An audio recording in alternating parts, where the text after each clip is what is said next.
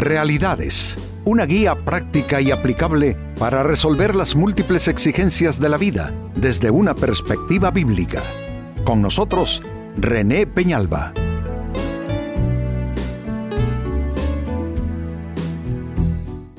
Amigos de Realidades, sean todos bienvenidos. Para esta ocasión nuestro tema, y un tema yo diría muy, muy importante, cuidado con estos neutralizantes de la fe. La fe puede ser tan fuerte como un escudo, pero también puede ser tan frágil cuando la sometemos sin discernimiento de nuestra parte, sin el cuidado necesario a, yo diría, eh, el, golpe, el encuentro, el impacto, el efecto de estos eh, neutralizantes de la fe, mismos que son parte de la vida, no se puede evadirlos de una manera completa y entonces lo que quedará es aprender a, ¿qué diría?, a, manejar estos elementos que como digo, reitero, son parte de la vida, nadie puede escapar de ellos, lo único que tenemos o que podemos hacer es aprender a manejarnos en relación a ellos. Así es, que este es nuestro tema, cuidado con estos neutralizantes de la fe. ¿Y cuáles son? Pues Jesucristo nos lo explica eh, en lo que se conoce como, eh, como la parábola del sembrador. Dice Lucas capítulo 8 versos 13 y 14 lo siguiente. Los que están sobre las piedras son los que reciben la palabra con alegría cuando la oyen, pero no tienen raíz. Estos creen por algún tiempo, pero se apartan cuando llega la prueba. Noten el primero de los neutralizantes de la fe. Sigue diciendo, la parte que cayó entre espinos son los que oyen, pero con el correr del tiempo los ahogan, y aquí vienen tres neutralizantes más de la fe, los ahogan las preocupaciones, las riquezas y los placeres de esta vida y no maduran. La parábola indica que un sembrador salió a sembrar. Parte de la semilla cayó a un lado del terreno de siembra, en el camino. Y vinieron las aves y se comieron las semillas. Jesucristo explicó que las aves es cuando el maligno viene y arrebata la semilla de la palabra de Dios de los corazones. Pero aparte de la intervención de el maligno en esto, los eh, demás son eh, neutralizantes de la fe y que somos nosotros mismos los que debemos cuidarnos de ellos. Y dice que unos son, eh, y en su orden los voy a mencionar, en primer lugar, la prueba. Personas que reciben con alegría la palabra de Dios, pero cuando viene la adversidad, que es parte de la vida, estos se confunden, no siguen perseverando y entonces la prueba venció a su fe. Y los otros son las preocupaciones, las riquezas y, las, y los placeres de este mundo que equivalen a distintos tipos de terrenos hostiles para la siembra de la semilla. Eh, eh, sembrarla entre pedregales, sembrarla entre espinos. Así es que ahí está y vamos a verlos de una manera, digamos que puntual, cada uno de ellos. Así es que la pregunta es cuáles son esos cuatro neutralizantes de la fe de los que debes cuidarte. Atención al primero de ellos, las pruebas. ¿Puede un ser humano, solo porque tenga fe en Dios y lea la palabra de Dios, sus asuntos los encomienda a Dios, procura andar en la voluntad de Dios, ¿puede esta persona por esas razones escapar de la adversidad? La respuesta es no. Patriarcas, profetas, apóstoles, creyentes en general, todos ellos vivieron adversidades. Porque la adversidad es parte de la vida. No podemos nosotros creer, sería algo infantil, creer que porque tenemos fe en Dios, que porque encomendamos nuestros asuntos a Dios no hemos de ver dificultades. Las dificultades son parte de la vida. Entonces, si las dificultades, si las pruebas, si la adversidad son parte de la vida, entonces, ¿cómo logramos capeárnoslas? Bueno, ese es el tema. ¿Cómo se enfrenta la adversidad? La adversidad se enfrenta con la misma fe. Nosotros entonces, ¿qué hacemos? Tenemos promesas de Dios que podemos nosotros eh, apropiarlas en el momento de la prueba. Tenemos la presencia de Dios con nosotros para fortalecernos. Tenemos la guía de Dios. Dios puede hablarnos a nuestro corazón y mostrarnos qué hacer de manera bien específica en medio de esa prueba específica que estamos viviendo. ¿Qué pasa con muchos cristianos? Entran en alguna eh, forma de adversidad, se descomponen, se eh, pierden, eh, en vez de aferrarse al Señor, comienzan a dudar, mm, se desesperan, se angustian, dejan de orar, no van a la iglesia, tiran su Biblia, la cierran. No, es todo lo contrario. Si no podemos nosotros borrar, eliminar la, adversidad de nuestros escenarios de vida en momentos específicos, entonces lo que nos queda es irnos con todo sobre esa adversidad, con todos los recursos espirituales, declarando promesas, orando, si hay que ayunar, uno ayuna, uno se llena de Dios en medio de la adversidad, uno declara los dichos de Dios en medio de la adversidad, uno, eh, si hay que reprender, uno reprende al enemigo en medio de la adversidad. Si hay que estar quietos y aguardar en Dios, entonces uno se queda quieto y aguarda en Dios. Pero tienes que irte con todo, no dejes que la adversidad te, te arrincone porque eso significará entonces que la adversidad, que es parte de la vida, se convirtió en un neutralizante de la fe. Pero es todo lo contrario. El creyente, oigan bien esto, está diseñado por Dios para florecer en medio de los desiertos de la vida en medio de las adversidades de la vida. Segundo, neutralizante de la fe del cual debes cuidarte, las riquezas. Hablemos entonces de cosas materiales. Hay personas que prácticamente han delimitado la vida cristiana eh, básicamente a que Dios les haga milagros. Yo creo en los milagros. Y los milagros son parte de la vida cristiana y del caminar en Dios. Pero se puede y se debe reducir la fe cristiana solo a estar recibiendo cosas materiales. ¿Sabe qué es lo que hemos hecho con eso? Hemos materializado la vida cristiana. Hemos metalizado el cristianismo. Entonces, claro que Dios tiene promesas para bendecirnos, para prosperarnos para darnos cosechas asombrosas, claro que sí.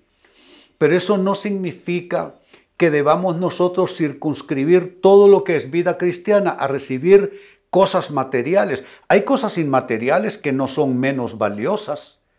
Una paz interior, por ejemplo, o una vida familiar, un entorno de vida bajo los cuidados de Dios. Porque tú puedes tener todo el oro del mundo y vivir en un pantanal en cuanto a circunstancias de vida. Eso significa que lo material no lo resuelve todo, lo material resuelve ciertas cosas, pero hay otras cosas que no se compran con dinero. Y las mejores cosas no se compran con dinero. La paz no se compra con dinero. Y aunque tú no lo creas, aún la salud no se compra con dinero porque tú puedes estar cargado de millones y si ya no tienes vida, no tendrás vida por mucho dinero que tengas para los mejores tratamientos.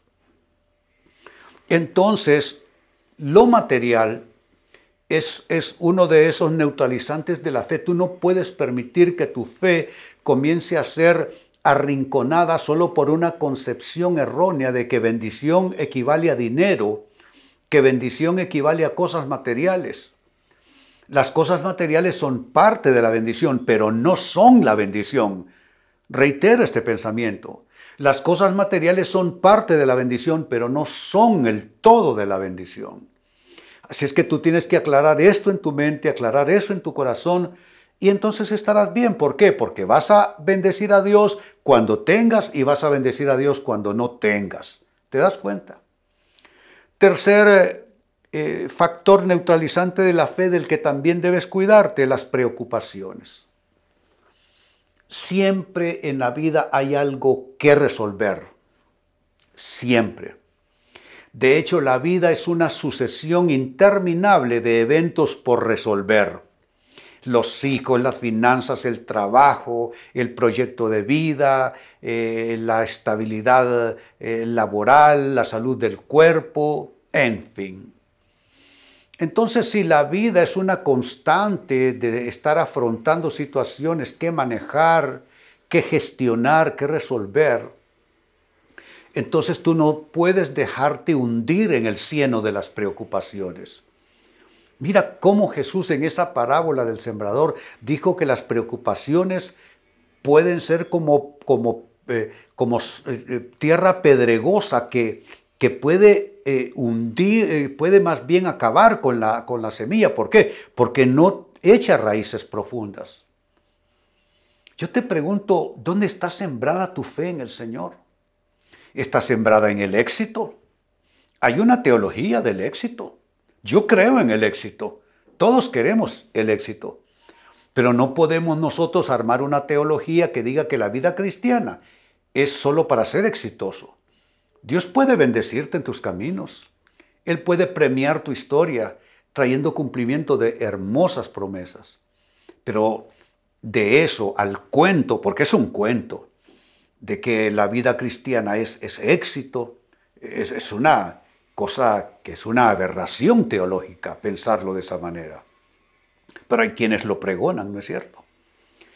Así es que tú lo que tienes que hacer es, bueno, si siempre van a haber cosas que resolver, aunque yo camino de la mano del Señor, lo que significa es que yo debo, como Pedro que caminó sobre las aguas, yo debo caminar sobre mis preocupaciones y no voy a dejar que las preocupaciones inunden mi mente, no voy a dejar que las preocupaciones inunden mi corazón, como dice el Señor en su palabra, basta a cada día su propio mal, basta a cada día su propio afán.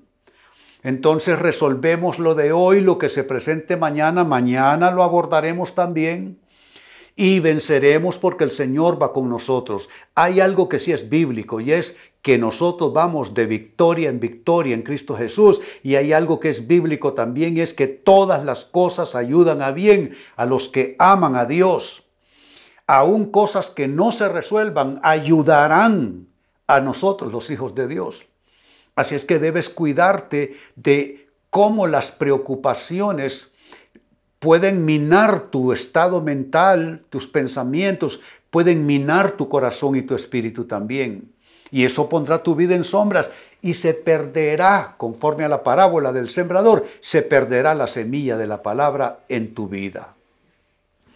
Y finalmente otro neutralizante de la fe del cual debes cuidarte también son los placeres. Vivimos en una sociedad hedonista más que en cualquier otra época de la historia de la humanidad. Es la época del entretenimiento, del disfrute. La gente quiere pasarla bien, la gente vive para sentirse bien. La gente trabaja para sentirse bien, para comprar cosas que le hagan sentirse bien. La gente lucha para tener un estilo de vida que la lleve a sentirse bien. Sentirse bien es hedonismo del siglo XXI, de la vida posmoderna en la que nosotros vivimos. Entonces, los placeres entran por todos los sentidos, por los cinco sentidos entran los placeres. Está en lo que ves, en lo que tocas, en lo que escuchas, en lo que saboreas, los placeres están como para dar gusto a tus cinco sentidos. Pero te pregunto, ¿no te vuelve eso en un ser muerto espiritualmente? Claro que sí. Y tú, déjame decírtelo, puedes darte todos los gustos y todos los placeres que quieras o puedas, pero no comprarás paz con eso. No comprarás la sensación de ser alguien con eso. No comprarás propósito, eh, la sensación de completamiento en tu vida, en tu persona, en tu historia, no se compra llenando con cosas que gratifican los sentidos. La paz no se encuentra en cosas. La dicha no se encuentra en cosas.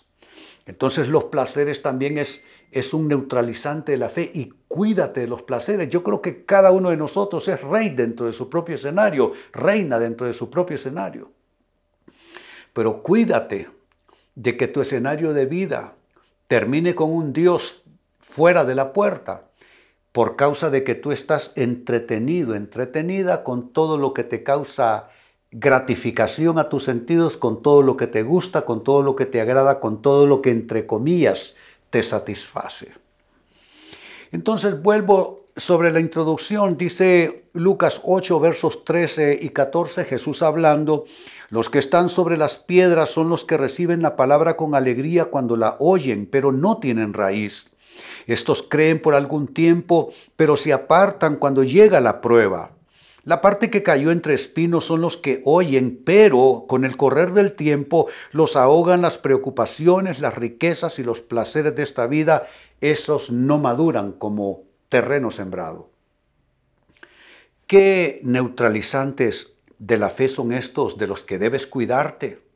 Son, según lo que dice Jesús, las pruebas, la adversidad. En segundo término, las riquezas. En tercer lugar, las preocupaciones. Y finalmente, número cuatro, los placeres de esta vida. Amigos, con esto cierro el tema, de igual manera me despido. Y les recuerdo que nuestro enfoque de hoy ha sido titulado Cuidado con estos neutralizantes de la fe. Hemos presentado Realidades con René Peñalba. Puede escuchar y descargar este u otro programa en rene-penalba.com.